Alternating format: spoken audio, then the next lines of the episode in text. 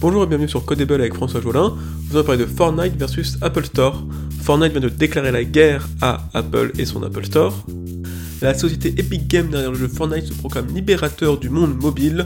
On oublierait presque derrière leurs belles intentions se cache un gain de 300 millions d'euros pour eux. Nous allons décortiquer ça ensemble. Vous êtes sur Codable avec François Jolin, c'est parti C'est ce dernier point qui va retenir notre attention.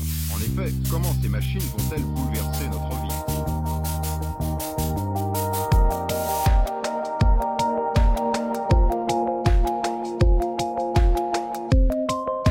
Ces temps-ci, tous les GAFA passent au grill. Entre la vie privée en débâcle face à leur collecte de données, leur monopole sur des pans entiers de l'économie ou les évasions fiscales, les représentants des GAFA vont de commission en commission essayant de calmer les gouvernements. Que reproche-t-on à Apple dans ce cas? Dans ce contexte, Apple présente des spécificités. D'une part, il ne participe pas à la revente des données personnelles. Son business model, contrairement à Facebook Google, ou Google, est de vendre des produits et services aux utilisateurs et non de collecter leurs données même son monopole est limité. Le Mac ne représente que 10% du parc informatique mondial, et l'iPhone, bien que très présent en Occident dans le secteur haut de gamme, ne fait que 21% de part de marché mondial sur les smartphones. Le monopole qu'on lui reproche n'est donc pas un monopole sur un marché, comme la recherche en ligne avec Google et la publicité, ou les réseaux sociaux avec Facebook, non, on lui reproche un monopole interne dans son écosystème tout, propriétaire d'iPhone doit passer par l'App Store pour installer une application. Or, tout achat, y compris au sein même de l'application, est commissionné à 30% par Apple. Ce monopole hérite davantage les poids lourds de l'écosystème mobile que les gouvernements. C'est d'ailleurs Epic Games, créateur du jeu phénomène Fortnite, qui a déclaré la guerre contre l'Apple Store. Alors faisons un petit tour d'horizon des différents marketplaces.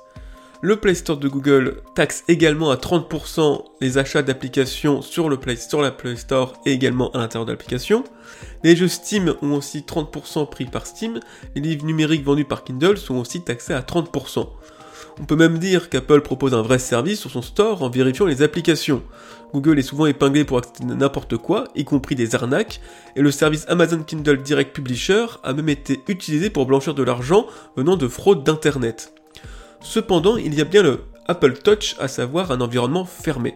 Google laisse installer n'importe quelle application sur Android en dehors de son Play Store. Vous pouvez télécharger n'importe quel livre numérique sur Kindle sans passer par Amazon.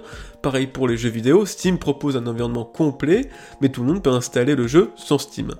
L'autre Apple Touch est l'incroyable rentabilité de l'App Store. En 2018, 65% des achats mobiles se sont faits sur l'App Store, soit 46,6 milliards de dollars. Or, l'App Store ne contribue que pour 28% des applications téléchargées. Je répète, 28% des applications téléchargées sont sur l'App Store, mais elles génèrent 68% des achats mobiles mondiaux. L'App Store est donc une poule aux œufs d'or pour Apple, mais aussi pour chaque développeur. Une entreprise mobile comme Fortnite, Spotify ou autres génère la majorité de leur chiffre d'affaires sur iOS.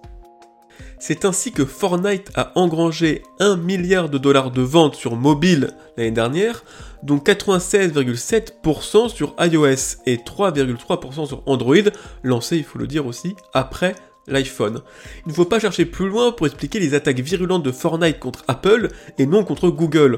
Le besoin de liberté crié par Epic Games sur l'App Store s'accompagne aussi de récupérer les 300 millions d'euros de ventes prélevés par Apple. Sans oublier que les pourfendeurs du monopole d'Apple comme Facebook ou Fortnite ont eux aussi leur monopole interne, seul Epic Games peut vendre des objets virtuels dans Fortnite et seul Facebook peut proposer la pub sur Facebook, Messenger et Instagram. Attaquer Apple sur sa commission n'est pas acceptable. Apple a construit un écosystème fiable et lucratif qui a fait la fortune de lui et de bien d'autres entreprises. Le seul reproche qu'on puisse faire, c'est de supprimer des applications protégeant la vie privée. Par exemple, l'application ProtonVPN utilisée par les manifestants à Hong Kong pour garantir l'anonymat sur Internet s'est vue interdite de mise à jour car Apple ne voulait pas voir dans sa description la mention débloquer des sites censurés. Apple aussi retiré deux applications sur demande du gouvernement chinois contre les manifestants.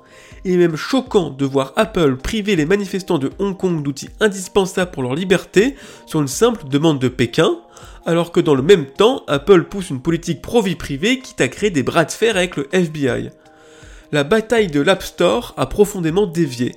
Son objectif doit rester une liberté d'installation pour éviter une censure injuste et arbitraire. Aujourd'hui, elle devient une bataille d'argent entre géants de la tech. Voilà, c'est tout pour aujourd'hui, merci de m'avoir écouté. Je vous retrouve très prochainement pour un nouveau podcast sur l'actualité tech et société.